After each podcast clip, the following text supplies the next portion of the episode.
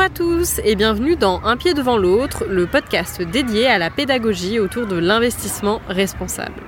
Je suis Colline Pavot, responsable de la recherche ESG à la financière de l'échiquier, et j'ai le plaisir de partager ce nouvel épisode avec Sabrine Awida, responsable du pôle expertise réglementaire ESG chez Wifin. Ensemble, nous allons parler de greenwashing, et en particulier de la façon pour vous, épargnants, de vous en prémunir. Le greenwashing, vous savez, c'est lorsque la communication sur les caractéristiques environnementales d'un produit, par exemple, est un peu trop flatteuse par rapport à la réalité des faits. Dans quelle mesure la réglementation finance durable actuelle vous offre-t-elle une protection contre ce risque? Comment les sociétés de gestion font-elles pour déjouer le discours marketing toujours plus responsable des entreprises? Quel est le rôle des agences de notation? Autant de questions auxquelles nous allons répondre dans les prochaines minutes de ce podcast. Chers auditeurs, si vous souhaitez mieux comprendre les outils à votre disposition pour faire des choix d'investissement éclairés et vraiment responsables, rejoignez sans plus attendre notre discussion avec Sabrine. Bonjour Sabrine, je suis très heureuse de vous accueillir aujourd'hui pour le dixième épisode de notre podcast au sein du parc Martin Luther King en plein cœur du 17e arrondissement de Paris. Tout d'abord, en quelques mots, pourriez-vous vous présenter et présenter WIFIN à nos auditeurs? Bonjour Colline, je vous remercie pour l'invitation. Je suis donc Sabrina Wida, responsable du pôle expertise réglementaire ESG chez Wifin, start-up dédiée à la finance durable que j'ai rejoint au tout début de sa création après une aventure de 4 ans passée chez le régulateur financier qui est l'AMF. Chez Wifin, notre mission première est de démocratiser l'usage des critères environnementaux et sociaux auprès des sociétés de gestion pour leur permettre de créer des stratégies responsables, ambitieuses, notamment dans un contexte réglementaire foisonnant, et de se réapproprier les données environnementales, sociales et de gouvernance. Chers auditeurs, au cours des précédents épisodes, nous avons découvert ensemble pas à pas les différentes facettes de la finance responsable. Aujourd'hui, nous voulons aborder une question qui nous tient particulièrement à cœur, comment protéger nos clients investisseurs contre le greenwashing? Que ce soit pour vous, épargnants, au moment de choisir un placement financier, ou bien pour nous, sociétés de gestion, au moment de choisir les entreprises dans lesquelles investir, nous sommes tous exposés à ces risques, mais bien heureusement, il existe des solutions. En tant que société de gestion, nous nous devons d'offrir les meilleurs outils aux épargnants pour faire des choix d'investissement éclairés et leur permettre de comprendre comment nous sélectionnons les entreprises. Ils pourront ainsi être rassurés sur le sérieux et la solidité de nos démarches d'investissement responsables.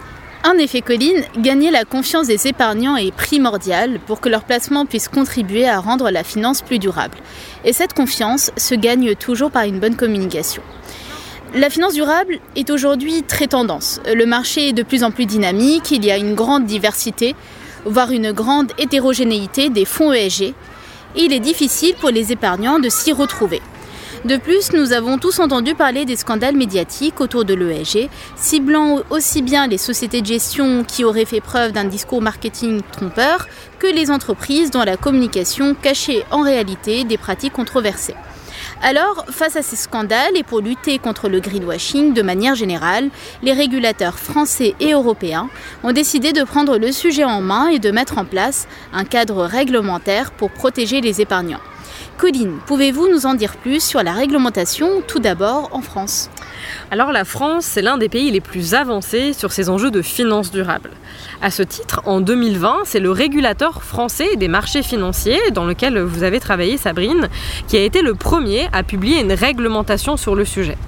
Cette réglementation, elle porte le nom un peu technique de Doctrine AMF 2020-03 sur l'utilisation des critères extra-financiers.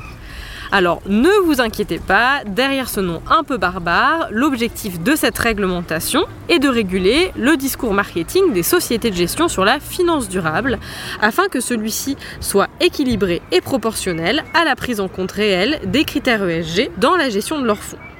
Concrètement, qu'est-ce que cela implique? Si un fonds intègre de façon significative des critères ESG dans sa gestion, comme c'est par exemple le cas des fonds labellisés ISR, alors il aura le droit de faire des critères ESG un élément central de la communication autour de son fonds.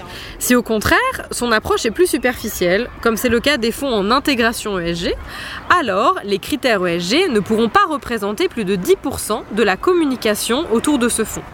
Cela correspond à l'équivalent d'une slide sur 10 maximum dans une présentation marketing par exemple. Enfin, si un fonds n'intègre pas du tout ces critères dans sa gestion, alors il n'aura à aucun moment le droit de communiquer sur le sujet. Cette réglementation assez exigeante oblige donc à une réelle cohérence entre le discours et les actes des sociétés de gestion. Sabrine, au-delà de la France, pouvez-vous nous en dire un peu plus sur les mesures qui ont récemment émergé pour lutter contre le greenwashing à l'échelle européenne?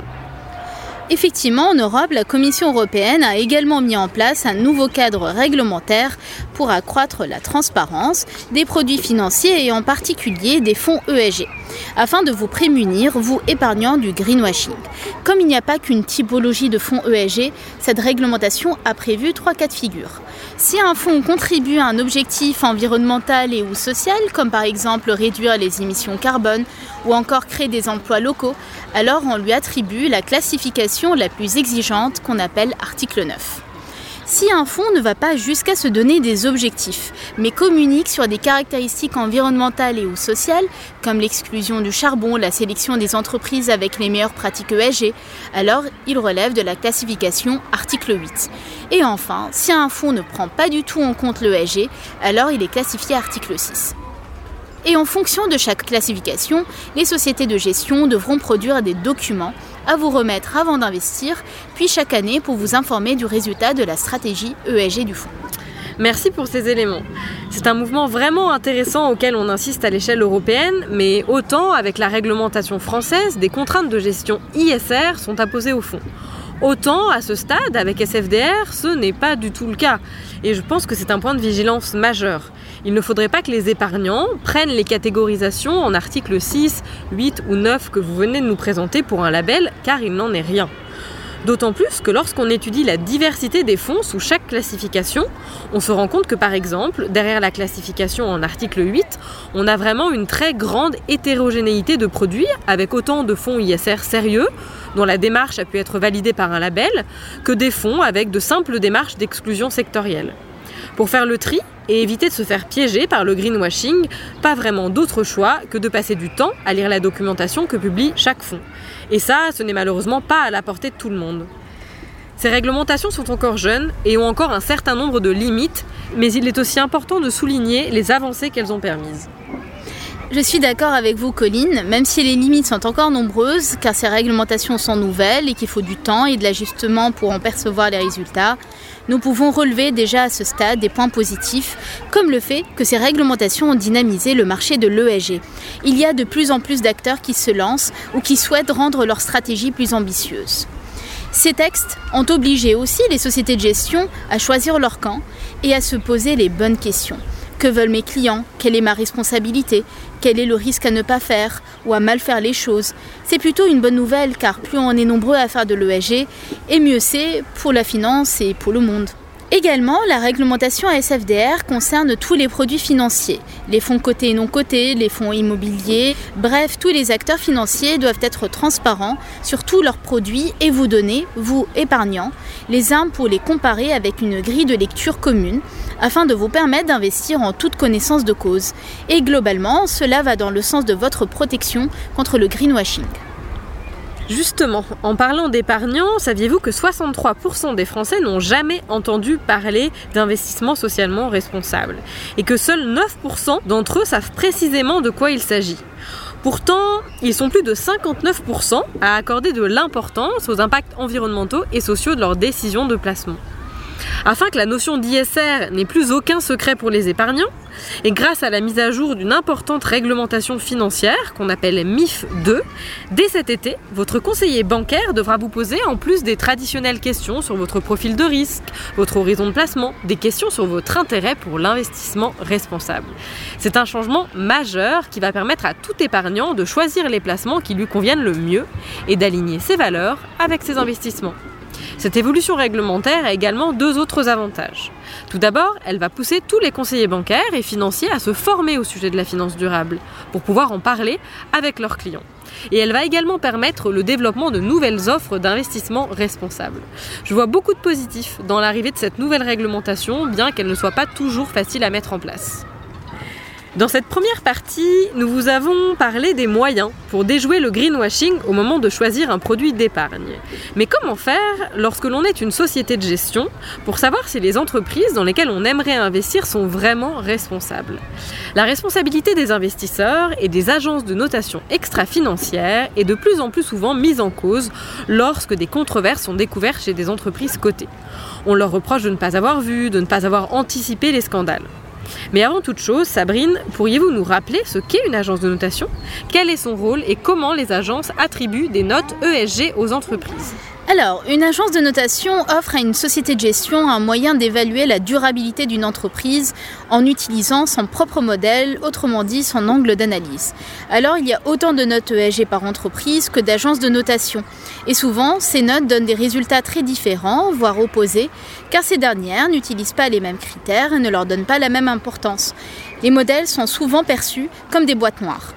Et généralement, ces agences ont une vision statique de l'ESG car elles travaillent essentiellement sur les données déclarées par les entreprises elles-mêmes, ce qui rend difficile la détection des pratiques controversées en amont d'un scandale. Merci pour ces explications Sabrine. Il est en effet important de bien comprendre comment elles travaillent pour se rendre compte que leur responsabilité dans les scandales n'est peut-être pas si évidente. Il est de la responsabilité de chaque société de gestion de décider comment utiliser ces notations. Est-ce qu'on les utilise telles quelles? Est-ce qu'on associe ces notations à un travail de recherche et d'enquête en interne? Le choix fait dépend bien souvent de l'engagement de la société de gestion en matière d'investissement responsable et des moyens humains dont elle dispose. Il est important de maîtriser sa dépendance aux agences de notation et d'avoir un regard critique sur leur travail. Rencontrer les entreprises, challenger la place du développement durable dans leur stratégie, Analyser en détail leurs controverses passées, questionner leur rôle sociétal et leurs impacts sont autant de moyens à disposition des sociétés de gestion qui veulent voir plus loin qu'une simple note ESG. Personne n'est infaillible, il est possible de se tromper, mais ce travail de fond permet de limiter les risques et de se forger une véritable conviction au moment d'investir dans une entreprise. À ce propos, si vous voulez en savoir plus sur les bonnes pratiques que les épargnants peuvent attendre des sociétés de gestion, je vous invite à écouter ou à réécouter mon échange avec Éléonore dans l'épisode 7 de ce podcast intitulé Comment choisir mon fonds ISR. On le voit bien, Sabrine, autour de ces questions, il y a un enjeu clé, celui de la donnée, de sa qualité, de sa disponibilité ou encore de son interprétation. Ce sujet est-il également dans le viseur du régulateur? Alors tout à fait, il y a trois réglementations européennes qui vont permettre d'améliorer la lecture des données ESG. Nous avons CSRD qui vise à améliorer le contenu des rapports RSE des entreprises en leur donnant une liste d'indicateurs à publier tels que leur bilan carbone. Ensuite, nous avons la taxonomie européenne qui est arrivée pour supprimer la subjectivité sur le caractère durable ou non d'une entreprise, du point de vue environnemental dans un premier temps et bientôt social. Cette réglementation est toujours en cours de construction car elle est assez complexe et soulève parfois des sujets sensibles comme celui du nucléaire par exemple. Également, une autre réglementation européenne intéressante à mentionner sur les agences de notation qui est en cours de construction et qui vise à améliorer la fiabilité, la comparabilité et la transparence des notations ESG. C'est une très bonne initiative, mais qui ne doit cependant pas déresponsabiliser les sociétés de gestion sur l'utilisation de ces données. On le voit bien, la réglementation ESG est foisonnante, que ce soit à destination des investisseurs comme des entreprises. Ces réglementations complémentaires ont deux objectifs principaux. Tout d'abord, protéger l'épargnant contre le greenwashing, mais également flécher des flux financiers vers des entreprises responsables qui contribuent à construire le monde de demain. Alors même si ces textes sont encore nouveaux et que leur adoption peut parfois sembler difficile, il est certain qu'ils seront bénéfiques au développement de l'investissement responsable auprès d'un public d'épargnants toujours plus large et averti. Un pied devant l'autre, le podcast pour mieux comprendre les enjeux de l'investissement responsable, c'est fini pour aujourd'hui. Merci Sabrine d'avoir participé à cet épisode et merci à vous auditeurs de nous avoir écoutés jusqu'au bout.